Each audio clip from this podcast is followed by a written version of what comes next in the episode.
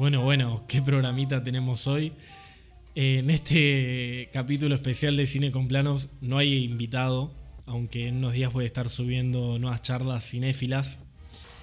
Quería aprovechar este capítulo especial, así como alguna vez hice con Mank, para hablar un poco sobre un aspecto del partido Argentina-Colombia que me pareció bastante interesante en relación con el cine y los medios, en general. Tengan en cuenta que esto lo estoy grabando eh, un día después de la victoria de Argentina, después del, partido de Argentina-Colombia, que acá lo vivimos con mucha intensidad, con mucha pasión, alegría, entusiasmo, etc.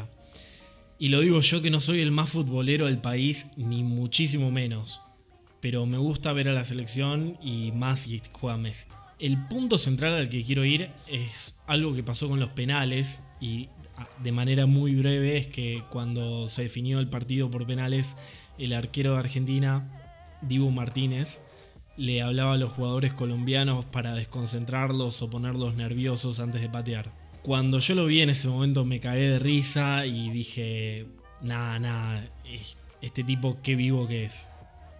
El arquero parlando tuvo una herramienta más que si salía mal lo iban a estar destrozando en las redes, en los programas deportivos, en todos lados. Pero si salía bien le iba a quedar como una genialidad. Salió bien. Y eso pareció confirmar que había sido una de estas avivadas que nos encantan. O no a todos les encantan. En las redes, en Twitter, en los grupos de WhatsApp, donde sea Muchos estábamos festejando, pero algunos lo marcaban como que había sido una actitud antideportiva. Ponele.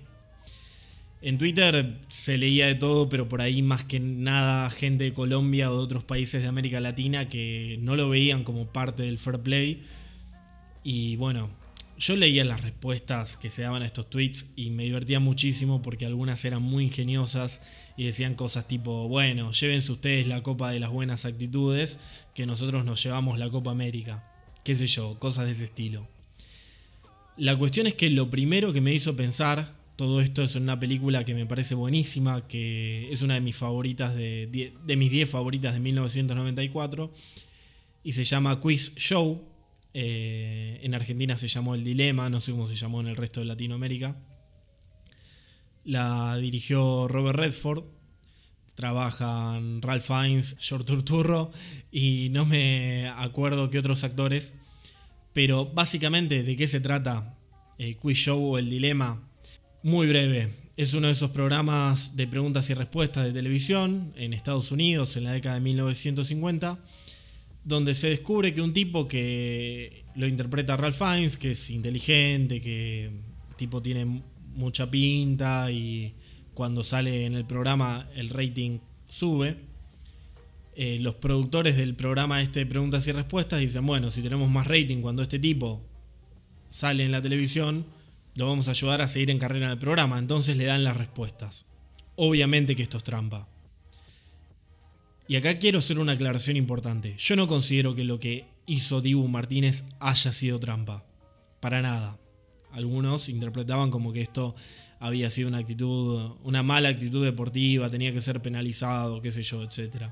¿Por qué digo esto? Porque hay otra actitud que también me llamó la atención, que acá no era gente de Latinoamérica, era gente argentina, en todos lados, ¿eh? en grupos de WhatsApp, en redes, en donde sea, que decía cosas como, por ejemplo, ¿cómo pueden estar festejando este partido de fútbol cuando hay tantas cosas que están mal, la economía es un desastre, socialmente esto, lo otro, etc.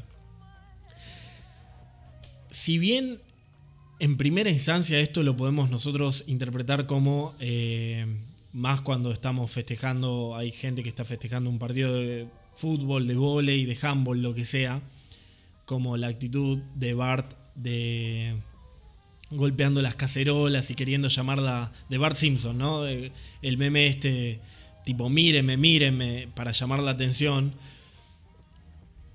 A mí me parece, o sea, que si bien puede en un primer momento ser gracioso, a mí me hace reír y tal vez la actitud sea un poco esa, ¿no? Querer llamar la atención en medio del festejo. Desconozco, no tengo idea qué motivó a las personas que lo hacen a hacerlo o escribirlo, no importa. La cuestión es que eh, hay algo que, y con esto voy a empezar a relacionar todo para que puedan entender a, dónde iba con todo esto. hay un artículo de Walter Lippmann, que es un escritor, ya está muerto, norteamericano, eh, un periodista, que en 1939 escribió un artículo que está en internet, no sé si está en castellano, pero se llama La oposición indispensable. Lo que Lippmann dice, que es lo que me parece más interesante, y esto lo relaciono con Quiz Show, con el partido de Argentina y también con los tweets que a mí me parecían desacertados, eh, que es lo siguiente, él dice que la, la libertad de opinión, él lo liga con la libertad política, lo vemos más que nada como un ideal noble antes que como una necesidad práctica. Y esto es interesantísimo. ¿Por qué? Porque él dice que lo tendríamos que ver no como un ideal, como esta cuestión de, bueno, yo considero, eh, eh, yo considero que vos estás equivocado, pero respeto tu opinión, te dejo hablar igual, eh, casi como quien deja una música que no le gusta de fondo, ¿no? Sin prestar atención. Y él dice, no, error la oposición, no estamos acá hablando en términos partidarios, de colores, republicanos, demócratas, no. Estamos hablando en términos de ideas. La oposición en todo ámbito, eh, y esto no lo tomemos como que Lippmann dice algo que es la verdad o que uno de los dos tiene la verdad, sino él dice, tenemos que pensarlo como algo práctico. Esa voz que se opone en, Twitter o en un grupo de WhatsApp, donde sea. Si en un grupo de WhatsApp somos ocho festejando el triunfo de Argentina y salta alguien y dice, che, el arquero estuvo mal, ¿por qué esto, por lo otro? O salta alguien y dice, una sola persona, y dice, no sé, eh, se están preocupando por esto cuando hay un montón de problemas, por el motivo que sea, porque quiere ser Bart con las cacerolas para llamar la atención, por no importa. Lo fundamental acá es que si uno presta atención a lo que dice el otro, no solamente como una cuestión de, bueno, te dejo hablar porque respeto tu opinión, eh, que es lo que Lippmann dice, la falsa libertad de, opinión y de diálogo, no nos sirve a nosotros, a fines prácticos. Y Lippmann dice, por eso las dictaduras caen, por eso Mussolini cae, porque Mussolini, Mussolini tenía en Italia, hacía pintar las calles diciendo Mussolini siempre tiene la razón. Y Lippmann dice irónicamente, bueno, eh, Dios ayude a Italia eh, porque nadie tiene siempre la razón. Entonces, por una necesidad práctica, tenemos que pensar y dudar de las cosas que nos pueden parecer por ahí más tontas o que no estamos de acuerdo o que las desechamos rápidamente.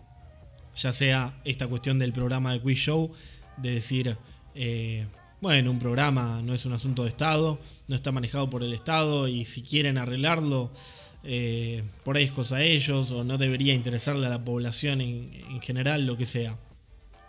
Es algo banal, o no.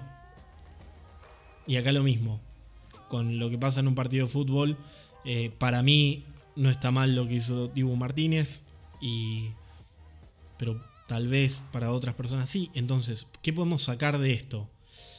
Yo no tengo respuestas. Lamento que llegaron hasta acá en el podcast eh, y por ahí decir, no hay respuesta, pero planteo interrogantes y me interesa que ustedes los puedan pensar y sacar conclusiones y tal vez Lippmann está equivocado y la libertad de opinión y la libertad política no se trata de eso. Anda a saber.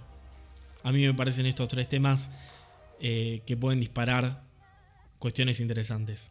Bueno, eso fue todo por hoy. Gracias por escuchar y sean felices, vayan al cine.